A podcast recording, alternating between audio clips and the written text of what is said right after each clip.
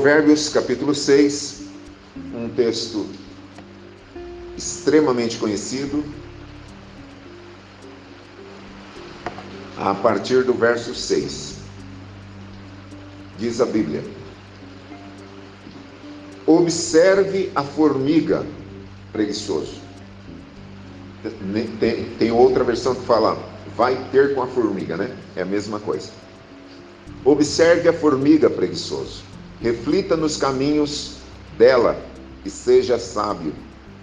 Ela não tem nem chefe, nem supervisor, nem governante, e ainda assim armazena as suas provisões no verão e na época da colheita ajunta o seu alimento. Até quando você vai ficar deitado, preguiçoso? Quando se levantará do seu sono? Tirando uma soneca, cochilando um pouco, cruzando um pouco os braços para descansar? A sua pobreza o surpreenderá como um, como um assaltante, e a necessidade lhe virá como um homem armado. Amém por essa leitura? Tenha pelo menos a vida de um inseto, é a palavra de hoje para nossa meditação.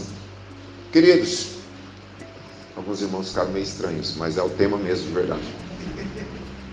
Queridos, Deus nos criou para louvor da sua glória. Tem um médico chamado Ben Carson, é um monstro, um neurocientista, foi uh, fizeram um filme dele, tem livros, enfim.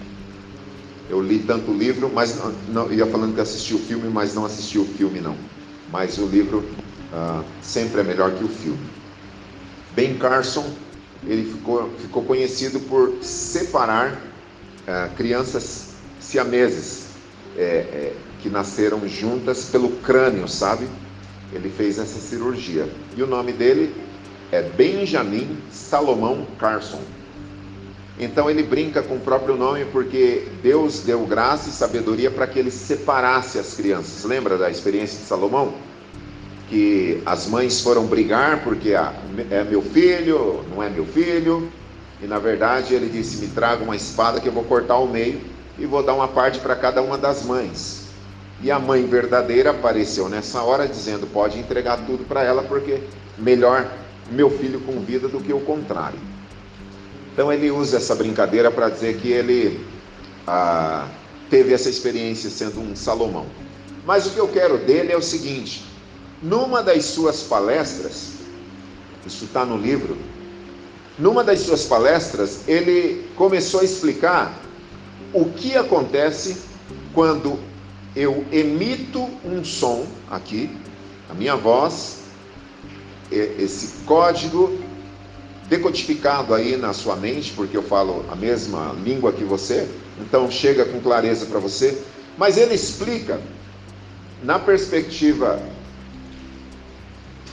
da ciência o que é preciso acontecer para esse essa tem um nome, essa energia, essa não é energia o nome da voz, que sai para bater aí no, no, seu ouvido e todo o mecanismo para que você entenda o que eu estou dizendo. É vibração, uma coisa assim. Quantas informações são geradas para você me ouvir? Quantas informações são geradas para você me enxergar? Ele começou a explicar, e aí o auditório veio abaixo, aplaudindo, aplaudindo. Ele não estava pregando, ele é médico, estava falando para um auditório de pessoas que entendem. Veio abaixo, as pessoas aplaudindo. Ele pediu para parar, porque ele disse: Eu só estou começando a explicar. O que eu quero com isso é dizer assim: que Deus nos criou para louvor da Sua glória. O nosso corpo ainda não foi descoberto no seu todo, nós somos profundamente complexos, no sentido da engenharia aplicada para a nossa criação. É uma coisa impressionante os nossos micro-organismos que funcionam é, com uma certa autonomia que a gente nem pensa. E a coisa funciona sozinha. Na verdade, nós cremos que Deus estabeleceu uma ordem e essa ordem é seguida, seja no micro-universo e no macro-universo, porque Deus estabeleceu uma ordem. Tudo para dizer para nós todos que Deus nos criou complexos. Não estou falando de complexo no sentido psicológico. Também, até a nossa psicologia ela é complexa, mas é no, no sentido belo. Nós somos uma máquina perfeita que Deus criou. É impressionante, nós não estamos ligados a nada e temos essa autonomia para ir, para falar, para pensar, para gerar coisas incríveis, né? Então Deus nos fez assim. E quando Deus cria o homem, Deus empresta ao casal a sua imagem. Quando fala imagem e semelhança, são sinônimos, tá? Não, não, imagens e semelhança é outra coisa. É a mesma coisa, é uma redundância muito comum para o povo hebreu. Deus emprestou a sua imagem e semelhança no aspecto da inteligência, diferente dos animais. Deus emprestou ah, é, atributos comunicáveis, como senso de justiça, como amor, como esperança, como. Ah, o que mais? Fidelidade, relacionamento, porque Deus é um Deus trino e, e nós temos essa capacidade de, de, nos relacionarmos. E Deus nos fez a coroa da, da criação dele, ao ponto do Salmo 8 dizer: fizeste-nos um pouco menor do que os anjos. É uma, uma, uma licença poética, mas é a palavra de Deus dizendo que Deus criou o homem de uma maneira gloriosa. Agora, no meio dessa criação toda, ele também criou os micro-organismos. E quando eu falo é, como é que é o tema? Tenha pelo menos uma vida de inseto. Eu sei que é para gerar curiosidade em si, mas também tem a ver com o conjunto da obra. Porque os insetos foram criados com um propósito. Não há ser humano e não há ser vivo que não tenha sido criado com um propósito, por mais que me gere é, mal-estar vendo um bicho que, que eu não gosto, que tem uma aparência esquisita, por mais que você fique apavorado com a aparência de determinados insetos, mas eles cumprem um propósito. Existem mais de 12 mil espécies de formigas no planeta. E elas cumprem um propósito. Para você ter ideia que se. Não, não vai acontecer isso, mas se acontecesse de haver uma extinção da população das formigas do planeta, o mundo sofreria terrivelmente, porque elas têm uma engenharia subterrânea, né? elas que criaram o metrô antes disso existir, elas trabalham de uma maneira gloriosa, produzindo ventilação, né? dentro da minha limitação aqui na área orgânica da coisa, e, e, e também elas são condutoras de sementes.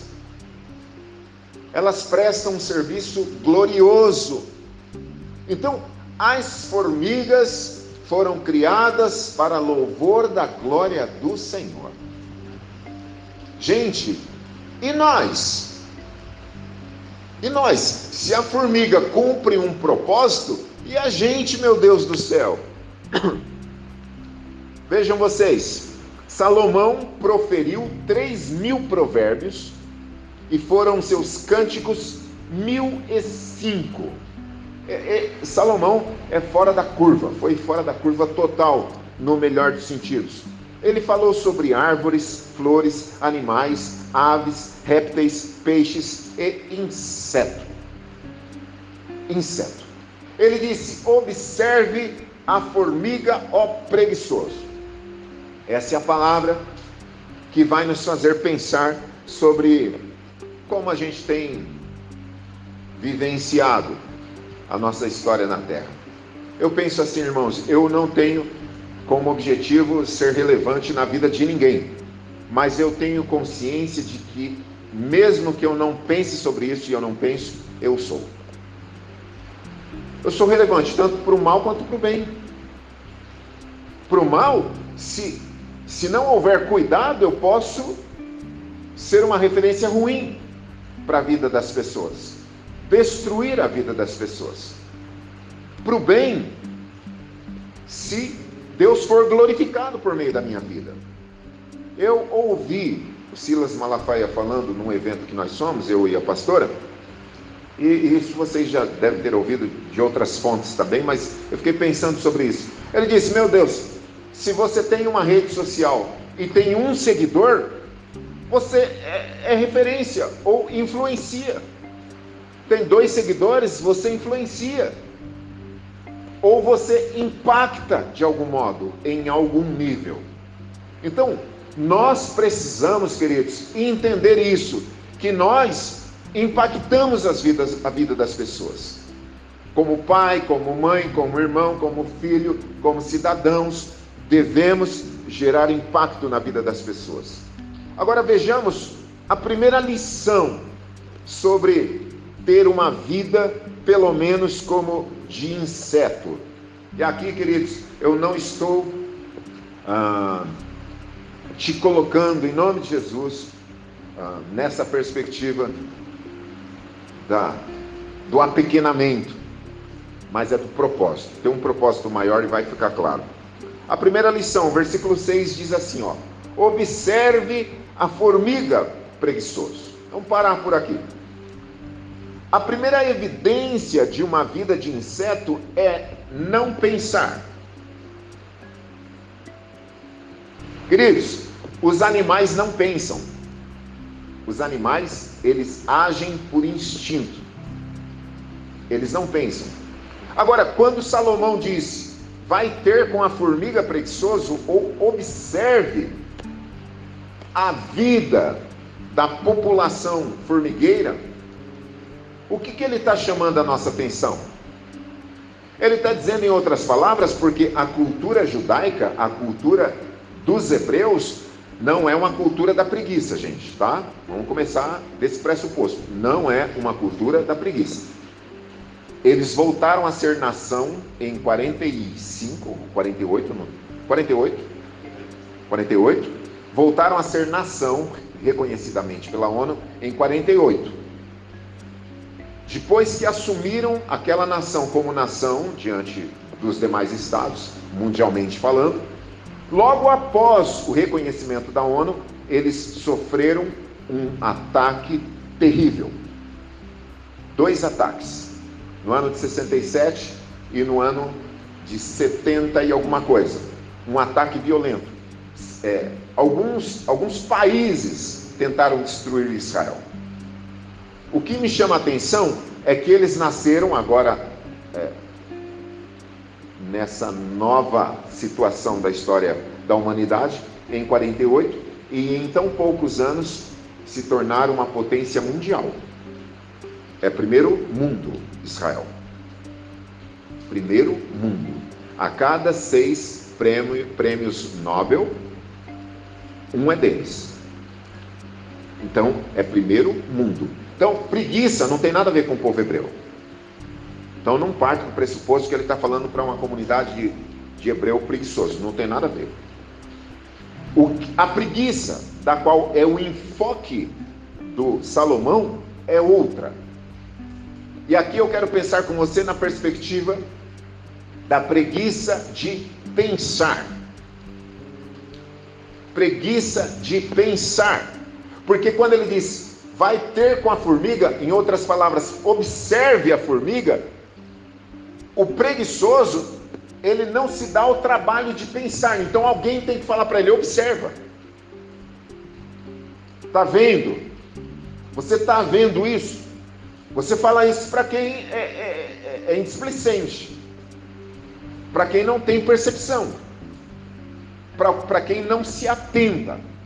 Então, a primeira evidência de uma vida de inseto é não pensar, porque os insetos não pensam. E eu não estou falando aqui, queridos, de razão, de raciocinar, de faculdade mental funcionando em bom funcionamento. Eu não estou dizendo isso. Eu estou falando também no aspecto espiritual. Olha só o que Paulo diz em Colossenses 3. para ficar bem claro para vocês. Versículo 13 e 14. Irmãos, quanto a mim, não julgo havê-lo alcançado. Ele está falando de perfeição. Mas uma coisa eu faço, esquecendo-me das coisas que para trás ficam e avançando para as que estão diante de mim, prossigo para o alvo, para o prêmio da soberana vocação de Deus em Cristo Jesus. Olha que coisa interessante. Paulo escreveu Filipenses de dentro da cadeia.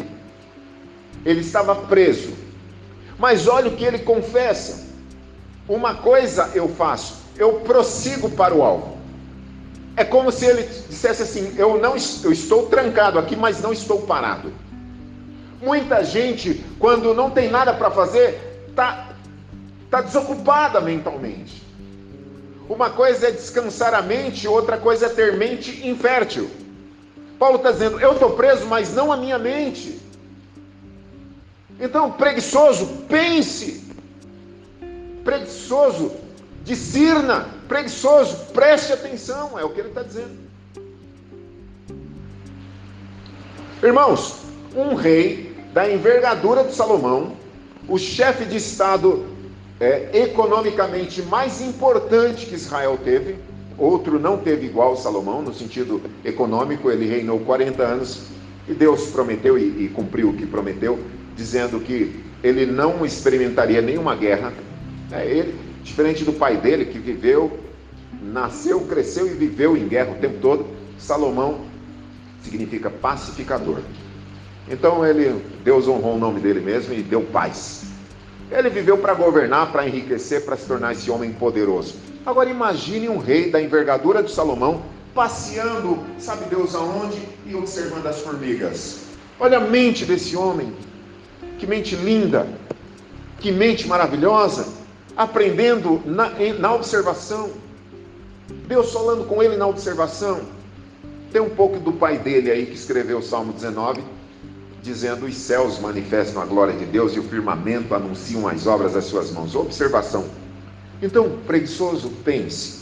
Olha outra referência do Paulo, que ele vai dizer em 2 Timóteo 4,13. Ele continua preso, na mesma época época que ele escreve Filipenses é da mesma cadeia que ele escreve 2 Timóteo. Capítulo 4, verso 13. Ele diz para Timóteo: Quando você vier, traga a capa que deixei na casa de Carpo, em Troade, e os meus livros, especialmente os pergaminhos. Olha que coisa linda. Ele está dizendo assim: ó, eu estou preso aqui, eu preciso me ocupar vai ter com a formiga, ó preguiçoso. Ocupe a sua mente. Não deixe a sua mente parada. Eu sou muito agitado. Eu sou muito agitado. Me vem insights, eu tenho que parar para escrever. Quantas mensagens eu recebi do Senhor, é, estando esperando alguém em algum lugar, é, acompanha meu pai, ou em qualquer situação em hospital, em que minha esposa vai receber um atendimento, eu vou ficar lá para o lado de fora. Me vem um insight, eu escrevo. Eu escrevo aquilo, eu já trouxe várias mensagens do domingo à noite fruto disso. Porque me vem um pensamento e não vem de mim, vem de Deus, esse pensamento. Quando é, esse pensamento me veio essa semana, não me recordo o dia exatamente, que eu fiquei, vai ter com a formiga preguiçoso, vai ter com a formiga preguiçoso. Eu falei, eu vou ler isso aqui melhor. Então, queridos, quando eu falo tenha pelo menos a vida de inseto, é no sentido de que há um propósito que os insetos cumprem para a glória de Deus. Isso não significa que eu esteja propondo é, apequená-los, mas é no sentido de ver nas formigas um mover da glória de Deus. Foi isso que Salomão observou. Em segundo lugar, o versículo 6 continua dizendo: Observe a formiga preguiçoso, reflita nos caminhos dela e seja sábio. Olha que coisa linda! Salomão tinha tudo, menos preguiça para pensar e para trabalhar. Ele está dizendo assim: quando você observa o trabalho da comunidade formiguística, Olha que coisa linda o trabalho deles ou delas. Segundo, ter uma vida pelo menos de inseto é superar os obstáculos, no nosso caso, pelo poder de Deus.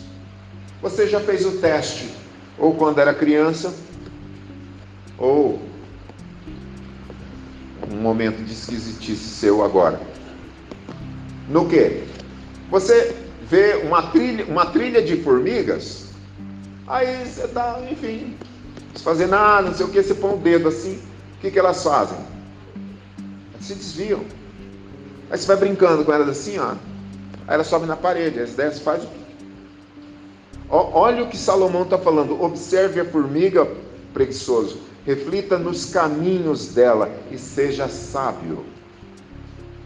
Está dizendo assim: as formigas são minúsculas e diante dos obstáculos elas arranjam um jeito de não serem paralisadas. Eu vou repetir. Tenha pelo menos a vida de um inseto. Eu achei feio esse tema, mas eu não consegui pensar em outro, porque, meu Deus do céu, Formiga é criação de Deus, mas nós somos maiores do que as formigas. E não é maior no sentido da proporcionalidade, é do significado mesmo. Deus nos fez para louvor da glória dele. Deus, em Atos 2, não derramou do Espírito Santo sobre o formigueiro, foi sobre nós, a igreja. Deus nos encheu do Espírito Santo. Jesus Cristo. Isso é maravilhoso. Isso é maravilhoso. Então vamos aprender com as formigas. Quando você estiver na cozinha lá e houver uma trilha, né? Elas não pedem licença, elas entram na cozinha às vezes e cruzam a cozinha, a pia, esse negócio todo. Tem uma notícia aí que as patinhas dela não são bem-vindas, a gente tem que tomar cuidado. Mas independente disso, o povo trabalhador, gente. O povo trabalhador é uma coisa impressionante. Terceiro lugar, ele diz no verso 7: ela não tem nem chefe, nem supervisor, nem governante. Vocês podem dizer amém? Não diga não. A não ser que nós tenhamos a, vida desse inseto. Salomão está dizendo assim: eles não precisam de ninguém ficar empurrando. Não precisam de ninguém ficar lembrando Jesus contou uma parábola que eu acho que é um soco no estômago e é, ele está falando a mesma coisa praticamente com outra ilustração. Em Lucas 17, 7, ele diz assim: ó, Qual de vocês que, tendo um servo que esteja arando ou cuidando das ovelhas, lhe dirá, quando ele chegar do campo: Vem agora e sente-se sente para comer? Pelo contrário, não dirá. É, pelo contrário, não dirá: Prepare o meu jantar Apronte-se e sirva-me enquanto como e bebo. Depois disso você pode comer e beber. Será que ele agradecerá ao seu servo por ter feito o que lhe foi ordenado?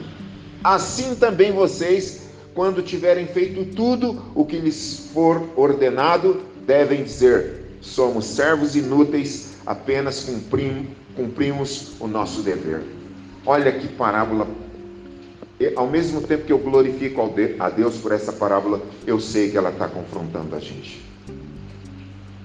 Porque profissionais, falar de vida profissional, que se destacam, que são diferenciados, são acima da média.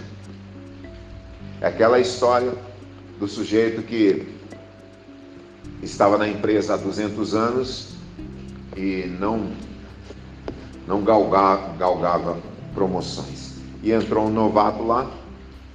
Pouco tempo depois foi promovido.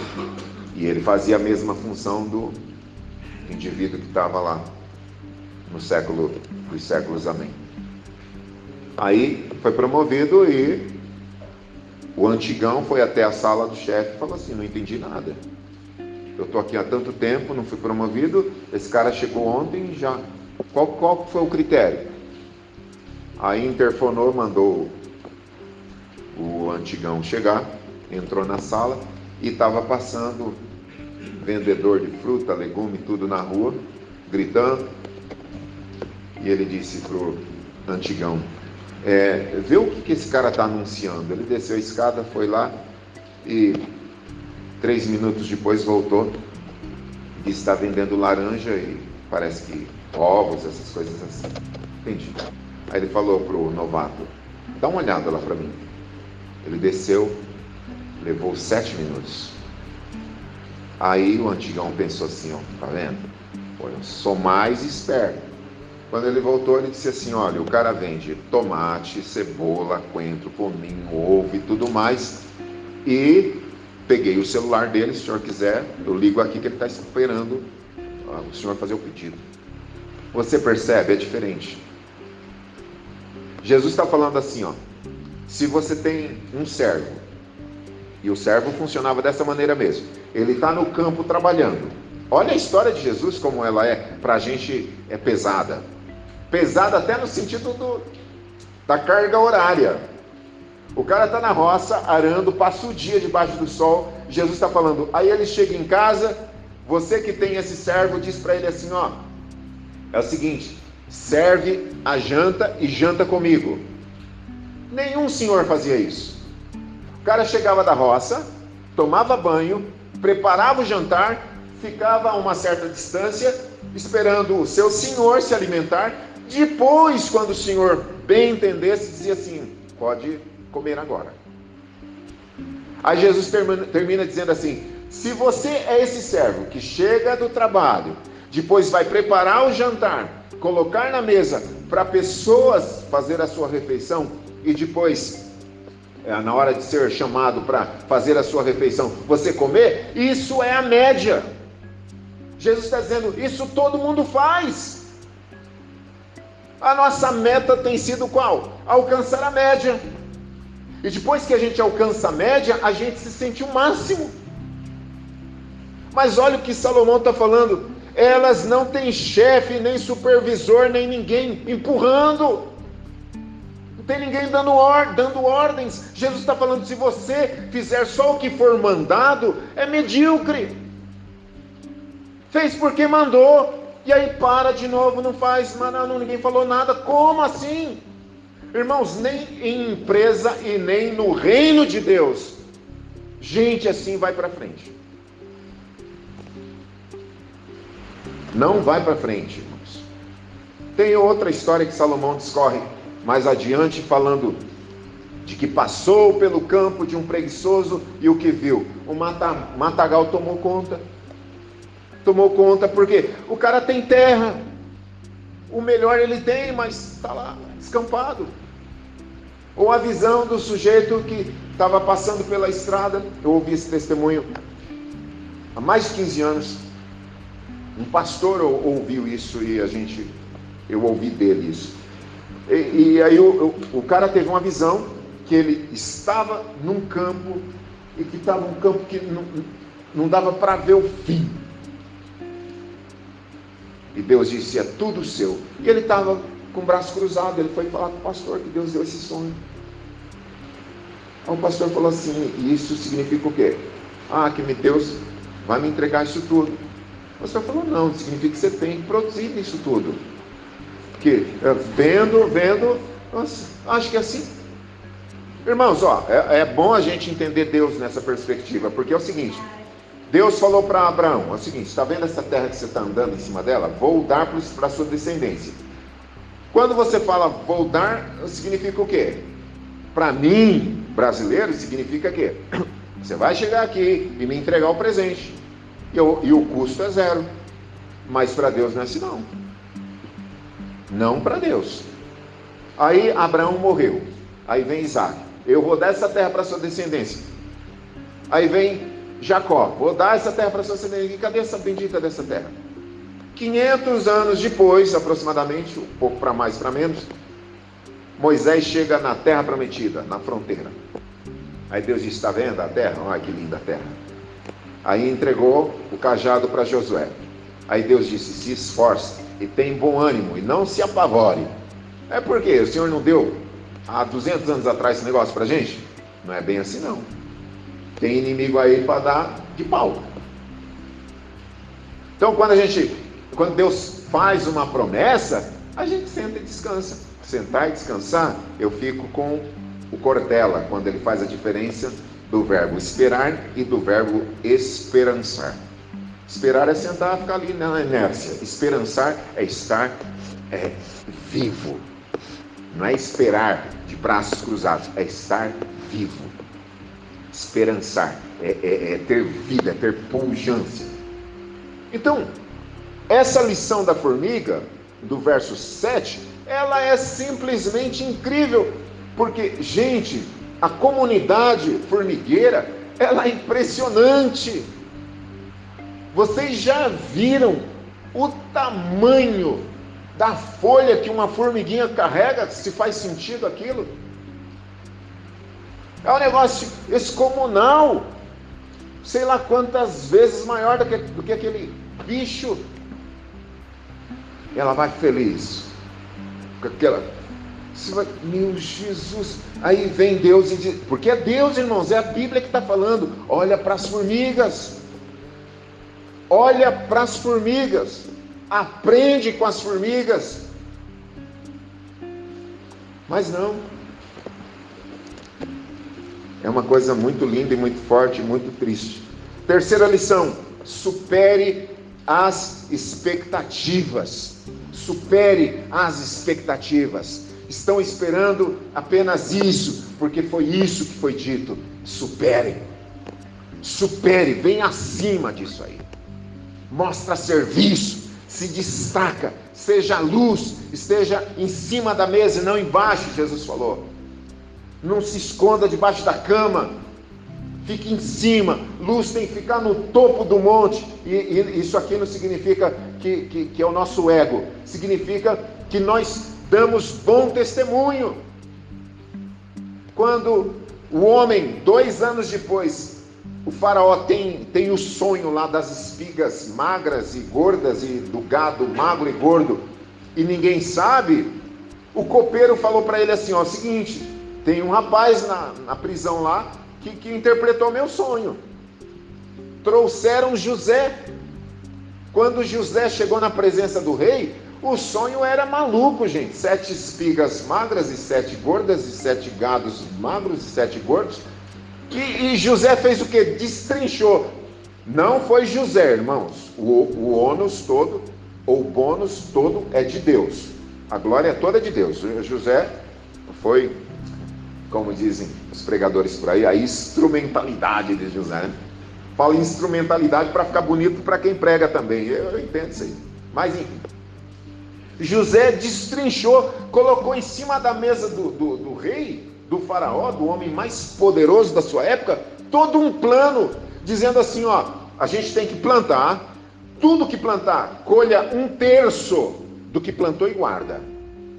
Porque no período da seca, nós vamos abastecer o mundo todo.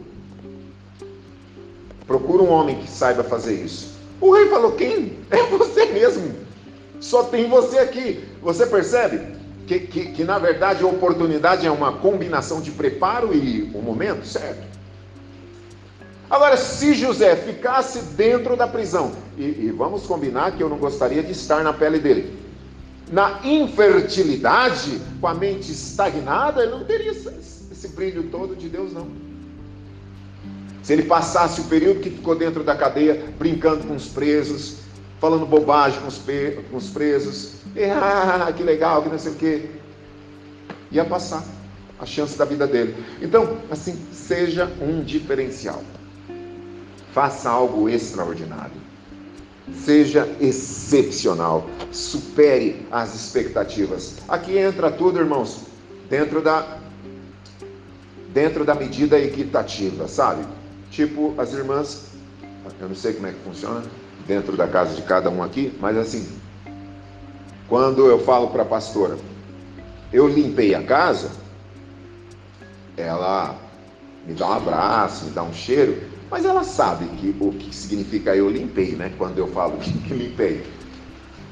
Agora, não é a mesma coisa quando ela faz isso.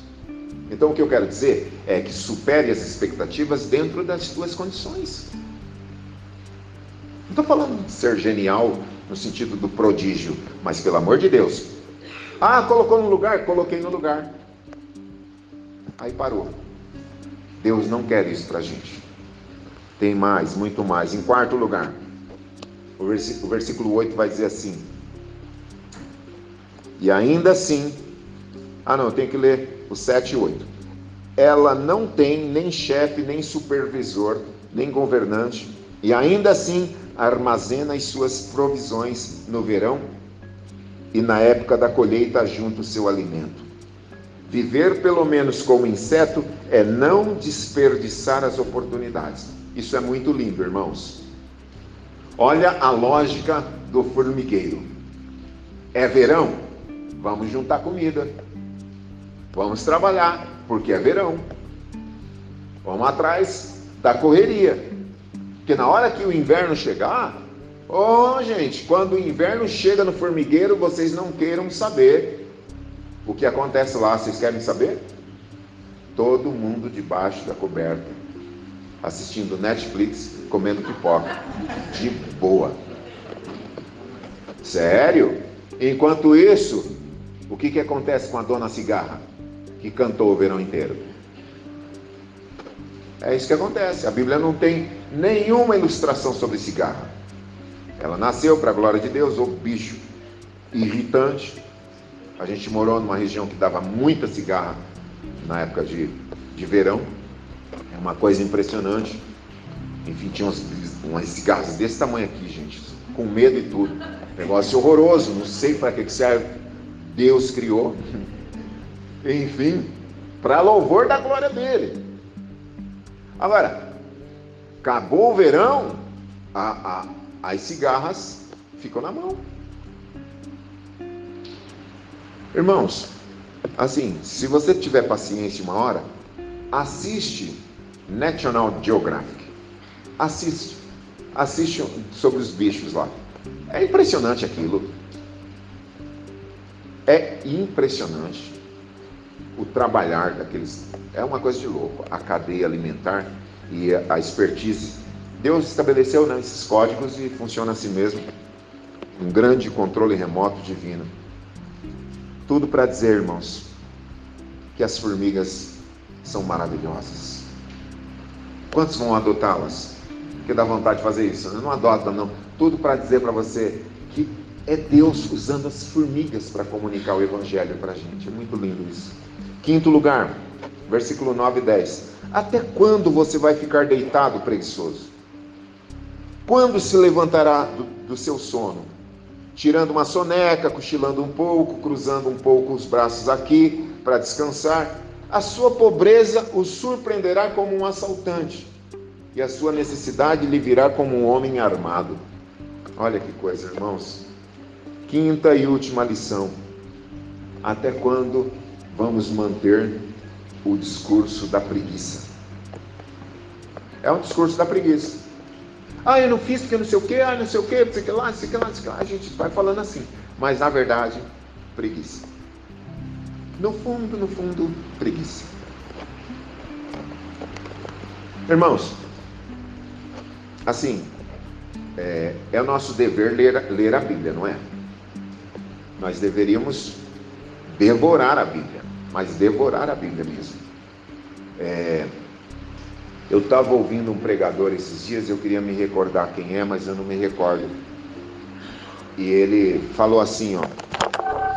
Essa Bíblia que vocês estão vendo aqui, ó, ela está, acho que há 40 anos com eles, há 40 anos comigo. Eu estava lá em cima no escritório durante o dia.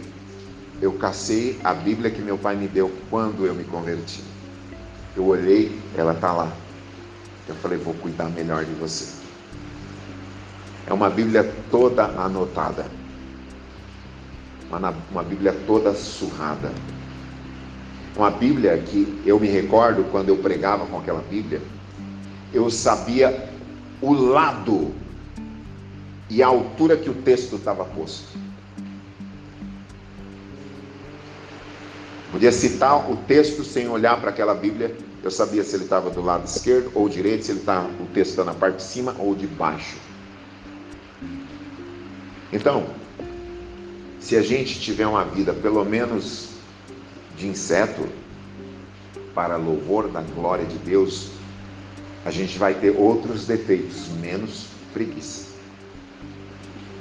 menos preguiça. Até quando você vai ficar deitado? Até quando essa preguiça vai contigo? Porque aí é fácil, irmãos, justificar. É fácil inventar uma desculpa. Aí a gente vai cair no quê? No que Jesus já denunciou. Se você só faz o que manda, como é que a empresa vai te ver? Como é que você vai se destacar? Como é que você vai ascender? Como é que a coisa vai acontecer? O reino de Deus é a mesma coisa. Isso é tão sério, irmãos, que em Atos 2, versículo 14, diz assim: ó, Então Pedro levantou-se com os onze e e em alta voz dirigiu-se à multidão: Homens da Judéia e todos os que vivem em Jerusalém, deixe-me explicar-lhes isto. Ouçam com atenção. Sabe quem está falando aqui? O Pedro, irmãos. Pedro, sim, aquele que semanas atrás tinha negado Jesus. Pedro poderia ter ficado lá no fundão, acanhado, e dizendo assim: não, eu vou me consertar, eu vou não sei o que, eu vou ser lá, lá, lá no fundão. Mas não, quando ele, Jesus se encontrou com ele na praia e Jesus perdoou Pedro, Pedro, Pedro creu no perdão. Pedro abraçou o perdão. E quando o Espírito Santo foi derramado, ele se colocou em pé, perfilado com os onze, e disse: Eu vou trazer a palavra hoje. Ou isso, ou a doutrina da preguiça, a teologia da preguiça. E, claro que eu entendo Pedro, entendo perfeitamente. Ó, coisa triste, né? Eu soube o que aconteceu, mas não para Pedro foi tomado pelo Espírito Santo e se levantou e trouxe uma palavra tremenda para a glória de Deus, tomado pelo poder de Deus. Por que Pedro fez isso, irmãos? Porque Pedro entendeu que Deus o significou para a glória dele maior do que os insetos, maior do que os mamíferos, maior do que os répteis, maior do que todas as demais criações. Nós somos a coroa da criação de Deus. Deus emprestou para nós, irmãos, a sua imagem e semelhança.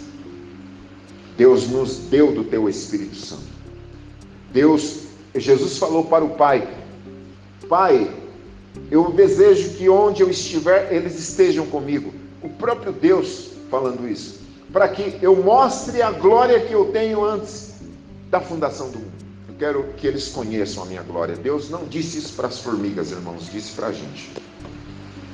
Eu encerro novamente com as palavras de um homem que desconheceu preguiça. Desconheceu preguiça. O apóstolo Paulo. Ele diz em Efésios 5, versículos 14, 15 e 16: Por isso é que foi dito: Desperta, tu que dormes, levanta-te dentre os mortos, e Cristo resplandecerá sobre ti.